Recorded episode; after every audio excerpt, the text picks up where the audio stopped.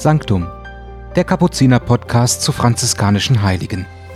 Mit Bruder Leonhard Lehmann. Die Selige, die ich Ihnen heute vorstellen will, ist in ein Grafengeschlecht hineingeboren, in das Geschlecht der Cevoli, und zwar am 11. November 1685 in Pisa. Ihr kennt die Stadt vielleicht durch den bekannten schiefen Turm von Pisa. Die Grafen unterstanden, wie es damals üblich war, einem Herzog oder gar einem Großherzog und führten ein dem Stand der Adligen gemäßes Leben. Der Graf hieß Curzio Cevoli und die Gräfin Laura von der Seide della Seta. Die beiden genossen ein sicheres Leben und planten dies auch für ihre Tochter die sie in der Taufe Lucretia Helena nannten. Als sie größer geworden war, vertrauten sie ihre Tochter den Nonnen von St. Martin in Pisa zum Unterricht an. Etwa fünf Jahre lernte sie dort. Sie suchte aber etwas Strengeres. Ein Kloster mit Klausur, in dem sie für immer bleiben wollte. Sie hörte von den drei Klarissenklöstern in Città di Castello, ging hin und suchte das Ärmste und Strengste aus. Es war das Kloster der Klarissen-Kapuzinerinnen mit der Clara-Regel. Die anderen beiden hatten und haben die Regel von Papst Urban IV. aus dem Jahr 1263. Als der Großherzog Cosimo III. davon hörte, dass das Edelfräulein Lucretia ins Kloster der Klarissenkapuzinerinnen in Città di Castello eintreten wollte, sagte er drastisch voraus. Da wird sie es nicht lange aushalten. Dieses Kloster der heiligen Veronika Giuliani hatte also zu Cevolis Lebzeiten schon den Ruf einer großen Strenge. In der Tat, als die Grafentochter im Frühjahr 1703 die Schwelle ins Kloster überschritt und dann am 8. Juni das Noviziat unter ihrer Meisterin, der späteren heiligen Veronika, begann, wurde es für Lucretia härter, als sie gedacht hatte. Sie hatte mit dem rauen, braunen Bußkleid den Namen Florida bekommen. Eigentlich ein schöner Name. Vielleicht gab die Novizenmeisterin der Adligen bewusst einen so blumigen Namen, um sie für die Härten des Noviziats zu entschädigen. Jedenfalls nahm sie die weichlich aufgewachsene Aristokratin hart her und stellte sie auf die Probe. Das ging so weit, dass Schwester Veronika Giuliani die Novizin Florida fast entlassen wollte. Denn diese sprach ihr immer wieder davon, dass die Schwestern ihr wie Dämonen vorkämen. Sie könne es in dem Kloster nicht aushalten, in jedem Winkel erscheine der Teufel. Doch zum Glück hörten diese Schreckgespenster bald auf.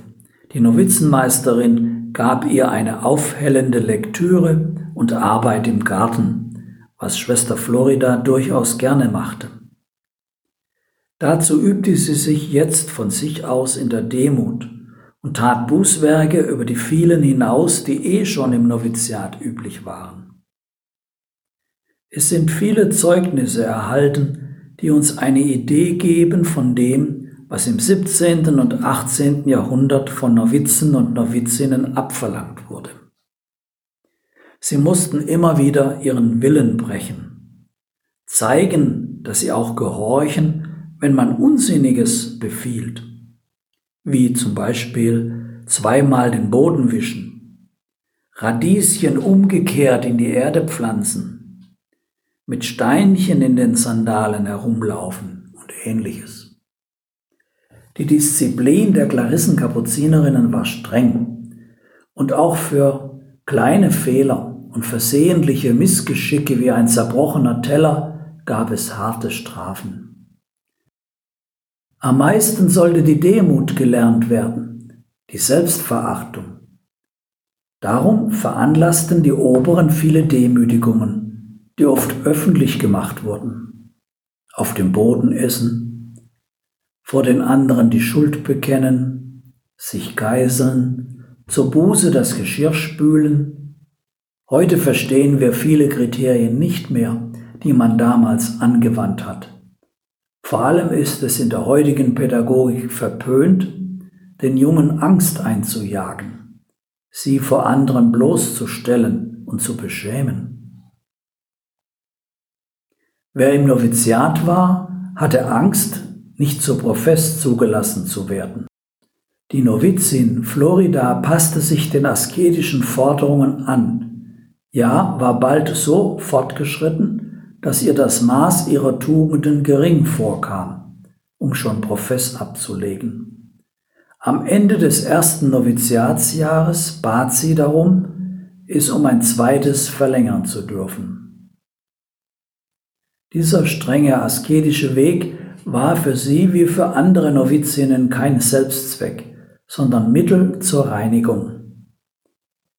Das Feuer der Liebe brannte weg, was noch unrein und unlauter war.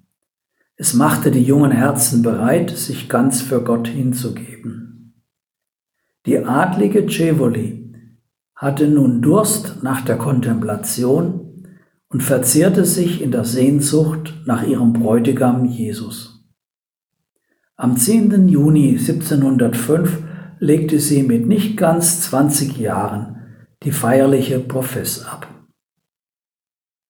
Nicht nur die Höhe ihrer Kontemplation sollte Schwester Florida auszeichnen, sondern noch andere Fähigkeiten.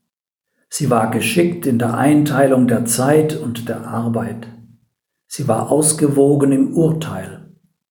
Die Mitschwestern spürten dies bald so dass sie Schwester Florida noch jung an Jahren mit dem delikaten Amt der Rotara betrauten. Rotara heißt, sie ist zur Wächterin von Pforte und Drehwinde bestimmt. Delikat ist dieser Dienst, weil er praktisch die Verbindung mit der Außenwelt herstellt, mit Wohltätern, mit Verwandten und Bekannten, mit Ärzten und Priestern, mit allen, die an die Pforte, heute auch an das Telefon kommen. An Pforte und Winde wird gesprochen, ohne dass man den sieht, mit dem man spricht. Und es gehen Dinge raus und rein, Dinge zum Gebrauch und zum Nutzen. Da braucht es schon eine gute Unterscheidungsgabe, was man sagt und wie man sagt, was man annimmt und was man gibt. Denkt nur an das Mahnlied, hört ihr kleinen Armen, das Franziskus den armen Schwestern in San Damiano gesungen hat. Dort dichtete Franziskus, übt Sorgfalt mit den Almosen, die der Herr euch gibt. Eben mit diesen Gaben, mit diesen Almosen von außen ging man nicht immer sorgfältig um. Das merkte Schwester Florida bald an der Pforte, und an der Winde. Sie merkte, dass das Kloster in Città di Castello, zu Deutsch Schlossstadt, das 1642 eine Wohltäterin gestiftet hatte, sich nicht mehr so streng an die Regel der heiligen Clara hielt wie früher. Clara hatte besonders die persönliche und gemeinschaftliche Armut betont. An diese Armut hatte sich Veronika als Novizenmeisterin und Äbtissin gehalten. Daran wollte sich auch Schwester Florida halten. Sie war eine getreue Schülerin ihrer Meisterin. Nicht alle Schwestern im Kloster teilten aber ihre Haltung der Observanz, nahmen sich das eine oder andere heraus an Freiheit und Genuss.